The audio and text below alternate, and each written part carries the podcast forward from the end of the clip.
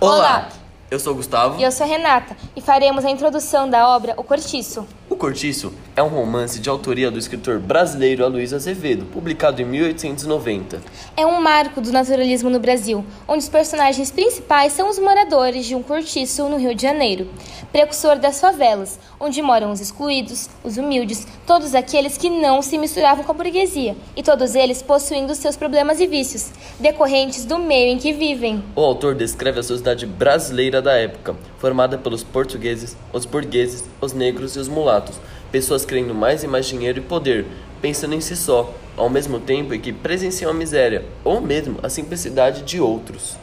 Essa obra de Luiz Azevedo tem dois elementos muito importantes. O primeiro é o extensivo uso de zoomorfismo, embalado pela onda científica. Aloísio escreve o cortiço sob as bases do determinismo. O meio, o lugar e o momento influenciam o ser humano, e do darwinismo, com a teoria do evolucionismo. Sob aspectos naturalistas, isto é, olhar científico, a narração se desenvolve em meio à insalubridade do cortiço, propício à promiscuidade característica do naturalismo. Ao contrário do que se desenvolvia no romantismo, Aloysio escreve o coletivo, explicitando a animalização do ser humano, movido pelo instinto e o desejo sexual, onde inaugura uma classe nunca antes representada, o proletário, evidenciando a desigualdade vivenciada pelo Brasil, juntamente com a ambição do capitalismo selvagem foi a primeira obra brasileira a expor um relacionamento lésbico. O livro começa contando um pouco sobre João Romão, um português que veio para o Brasil e que se mantinha como funcionário de uma venda na região de Botafogo, no Rio de Janeiro. Depois de muito tempo trabalhando ali, conseguiu a própria venda em si. Depois que o dono, o chefe João Romão, foi para Portugal, deixando tudo ali para João. Dali para frente, o português tratou de expandir os seus negócios, trabalhando todos os dias da Semana do Sol a até se pôr em busca de mais dinheiro. Conheceu uma negra que era escrava e mentiu para ela, dizendo que tinha alforriado e que agora ela era livre. O nome dessa mulher era Bertoleza. Ela, a partir daí, se tornou amiga de João Romão e começou a trabalhar ao lado dele, dia e noite, dividindo até a mesma cama, depois de certo tempo. As posses de João Romão cresciam. Ele sempre estava a comprar terrenos ali perto de sua venda, e os negócios também evoluíram. Nascia então o cortiço de São Romão. Três casinhas no início se multiplicaram e se tornaram quase cem. Nesse capítulo, o autor também cita um comerciante português chamado de Miranda, que compraram uma casa ao lado da estalagem de João Romão que se muda com a família. Desde então, uma rixa começa entre os dois portugueses. Nesse capítulo, o autor fala sobre Miranda e aqueles que vivem com ele. Miranda, português que tinha esperança de enriquecer facilmente no Brasil, teve que se casar com Estela, um casamento arranjado que envolvia dinheiro. Ele tinha inveja de João Romão, dar-lhe sua liberdade não tendo responsabilidade de sustentar uma família e de seus negócios que só prosperavam. O autor também comenta sobre o filho de um amigo do negociante de Miranda, que vem passar um tempo na casa deste. Esse garoto chamado Henrique, apesar de parecer do tipo certinho, acaba se engraçando com Estela. Eles são pegos no flagra no final do capítulo por Botelho, um velho mal acabado que depois de muitas experiências fracassadas vai morar na casa de Miranda, um velho amigo. Nesse flagra, Botelho promete não relatar o caso a ninguém e aconselha Henrique a tomar mais cuidado, para que eles não voltassem a serem flagrados por outra pessoa. Nesse capítulo, o autor mostra como é a vida dos moradores no cortiço. Ele apresenta algumas das lavadeiras. Leandra, ou Machona, uma portuguesa que feroz, que tinha duas filhas, Ana das Dores e a Neném, uma jovem donzela, além de um menino, o Sapeca Agostinho. Augusta, carne mole brasileira, mulher de Alexandre, um soldado de 40 anos. Leucádia, portuguesa, mulher do ferreiro Bruno. Paula, a velha feia, conhecida como bruxa. Marciana e mais uma filha Florinda. A portuguesa, que apesar de ter tido uma boa educação, se dera mal na vida. Isabel, que também tinha uma filha considerada a flor do cortiço, a Virgem Pombinha. Albino, um jovem afeminado e pobre que vivia como lavadeiro, amigo das lavadeiras e apaziguador das intrigas entre elas. Capítulo 4 Um homem estranho se apresenta para trabalhar na pedreira de João Romão. Esse homem era Jerônimo, porém ele pede um salário muito alto e João Romão propõe que ele more no cortiço e compre na sua vendinha, para que dessa forma ele não tenha tantas despesas. Capítulo 5 Jerônimo e sua esposa Piedade se mudaram para o cortiço.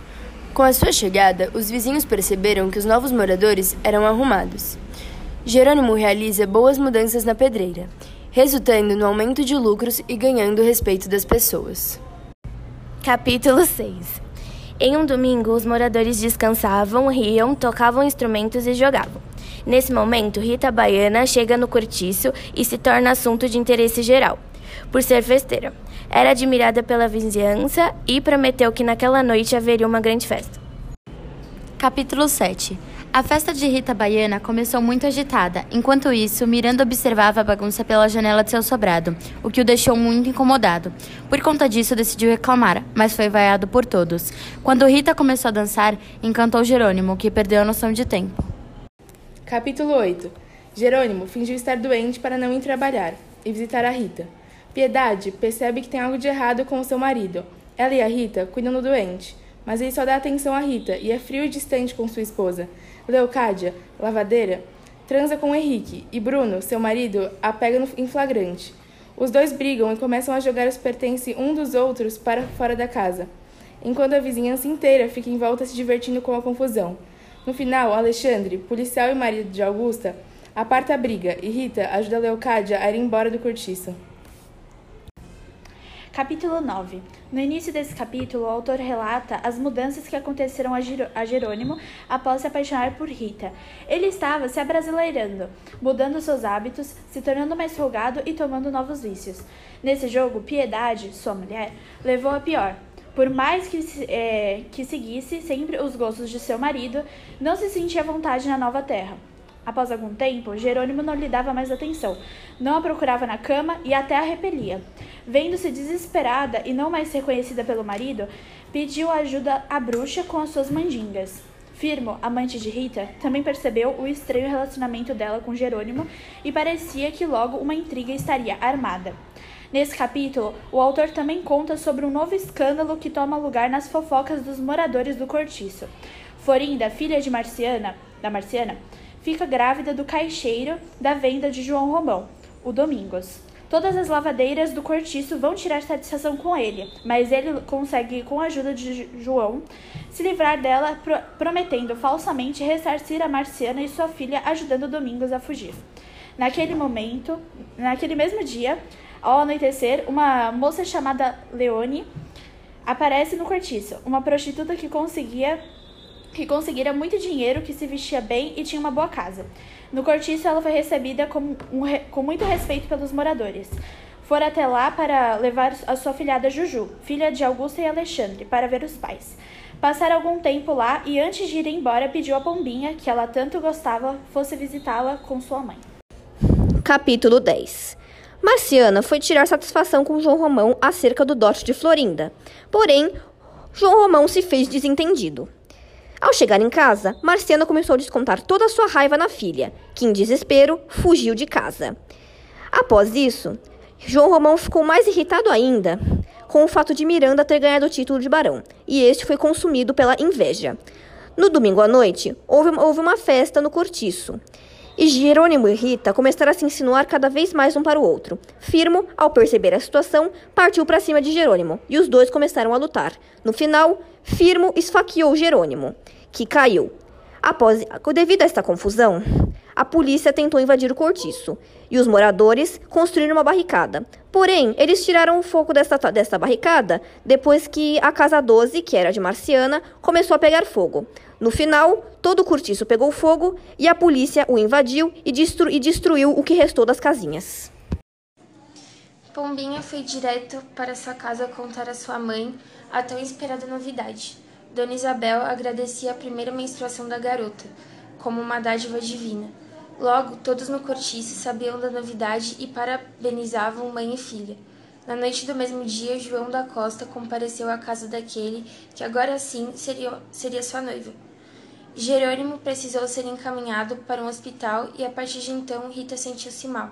Ela ficou sozinha, uma vez que tinha pouco contato com o firmo, que fora proibido de entrar na estalagem. Outro que estava mal era Bruno, já arrependido de ser expulsado Leocádio de casa. A, Bruna, a bruxa tirara-lhe cartas que diziam que a mulher ainda o amava, o que o animou para tentar um contato. Procurou então por Pombinha para ela lhe escrever uma carta. Mesmo ocupada com a costura de seu enxoval, a menina atendeu ao pedido de Bruno, que entre lágrimas confessou que aceitaria Leocádia de volta e esqueceria sua traição. Pombinha já passara por situações como aquela diversas vezes, mas agora, com suas recentes experiências e a proximidade de seu casamento, via com outros olhos a interessante relação que se tratava entre homens e mulheres. Enquanto um tentava demonstrar sempre sua superioridade, a outra era a verdadeira dominadora. Chegou o dia de seu casamento, saiu abençoada por todos do cortiço. Capítulo 13 A casa de Dona Isabel e Pombinha mal foram desocupadas e já tinham novos inquilinos. O mesmo acontecia com o restante do cortiço, que tinha suas casas divididas e subdivididas a todo momento para acomodar mais gente que chegava, mais gente que nascia. Não só o cortiço, mas o bairro crescia, tanto que surgiu um cortiço concorrente, o Cabeça de Gato, levantado por outro português. João Romão, percebendo a concorrência, incentivou um, incentivou um sentimento de intriga entre os moradores de sua estalagem e os daquela, ainda que sem motivos muito claros. Até os moradores de cada cortiço já tinham suas denominações. Os carapicos eram os de São Romão, estabelecimento de João Romão, e os cabeças de gado, do concorrente. Firmo, que havia sido expulso de São Romão, era um dos mais respeitados dos cabeças de gado, considerado um líder por suas habilidades. No entanto, após três meses, João Romão notou que o cortiço vizinho não era uma grande ameaça e que, por fim, ajudava no movimento de seus negócios com o crescimento do bairro. Então ele dirigiu suas atenções para outra intriga que mais lhe interessava: Miranda. João mudou seus costumes, suas roupas, sua agenda. Usava casaco, chapéu, fazia barba, lia jornais, reformou seu quarto, não trabalhava mais servindo pratos.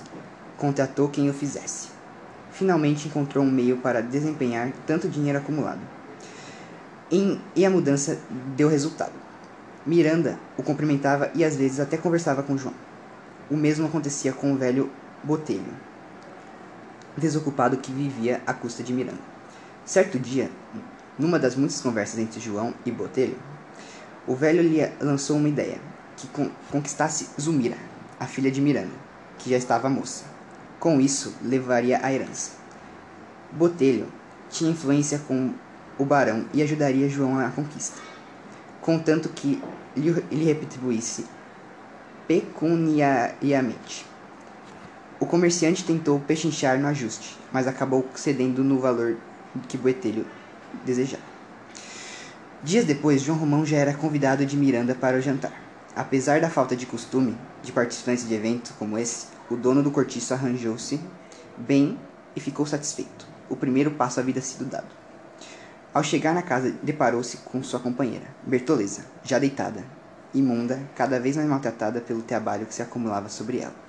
João percebeu que ela atrapalharia sem dúvida seus planos para Zulmira. Pensou: e se ela morresse? Capítulo 14 Rita e Firmino deram um jeito de manterem seus encontros. Alugavam um quarto de uma velha na rua de São João Batista já que um não poderia entrar no cortiço do outro, devido às rivalidades entre carapicos e cabeças de gato. No entanto, o homem percebeu que cada vez menos a morena se interessava por ele, sempre se atrasando e saindo cedo, até o dia em que nem apareceu. Firmo já desconfiava de alguma traição, que foi confirmada quando soube que na mesma época Jerônimo havia saído do hospital. Prometeu um novo ataque. E realmente Rita estava entregue aos cuidados de Jerônimo, que continuava bem fraco depois de meses de cama. Piedade, sua mulher, ainda remoía em silêncio suas tristezas.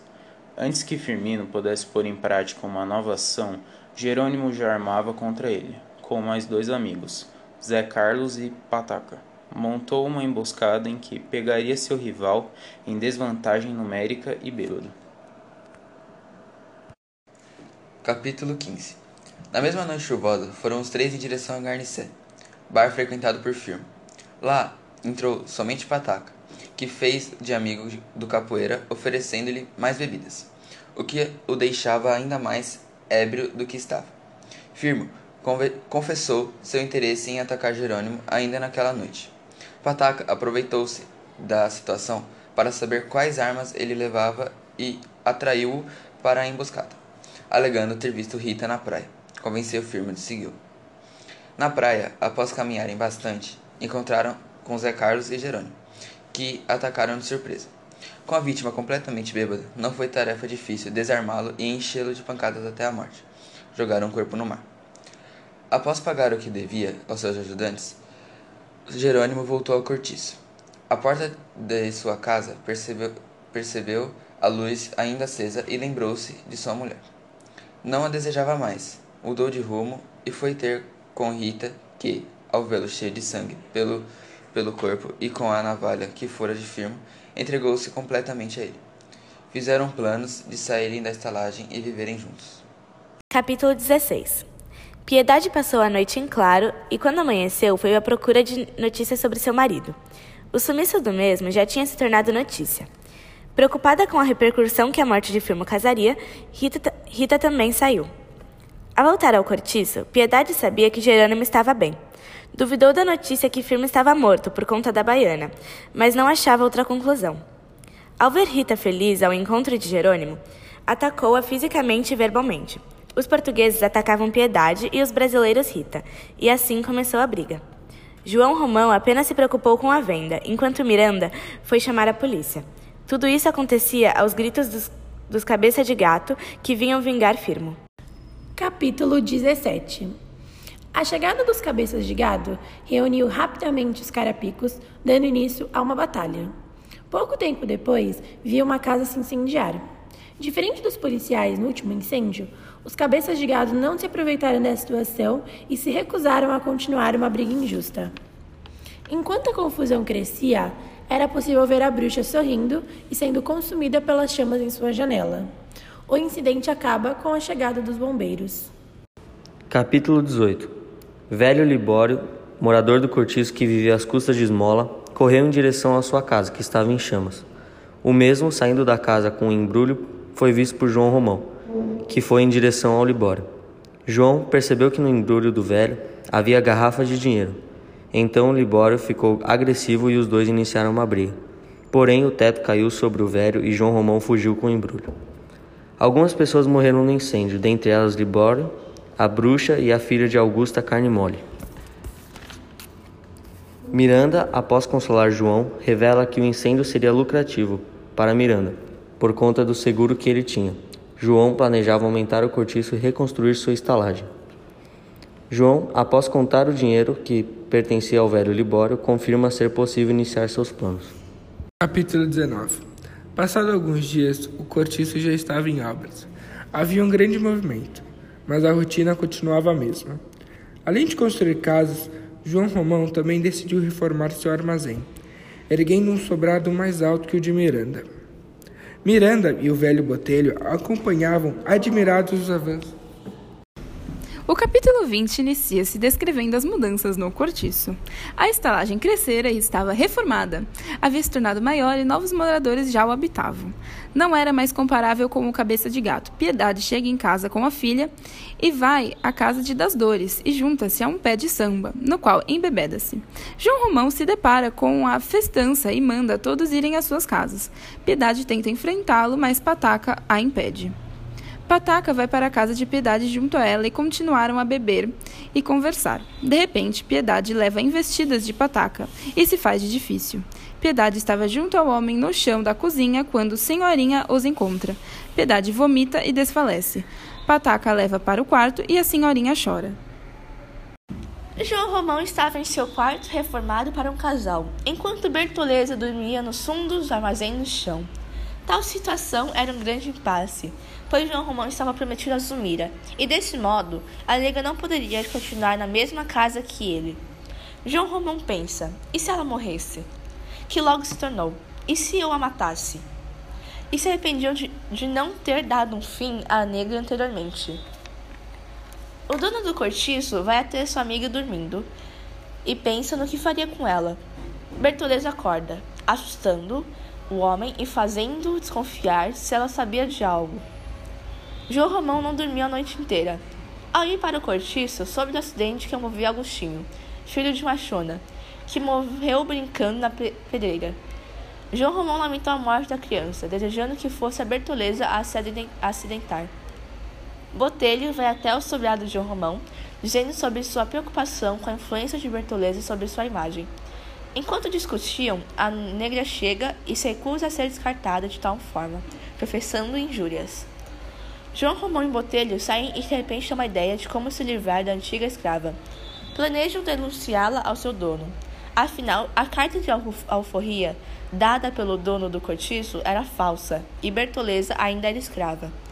João Romão fica por providenciar o endereço do senhor, e Botelho faria o contato. Bertoleza está sempre atenta, pois desconfia de que será assassinada.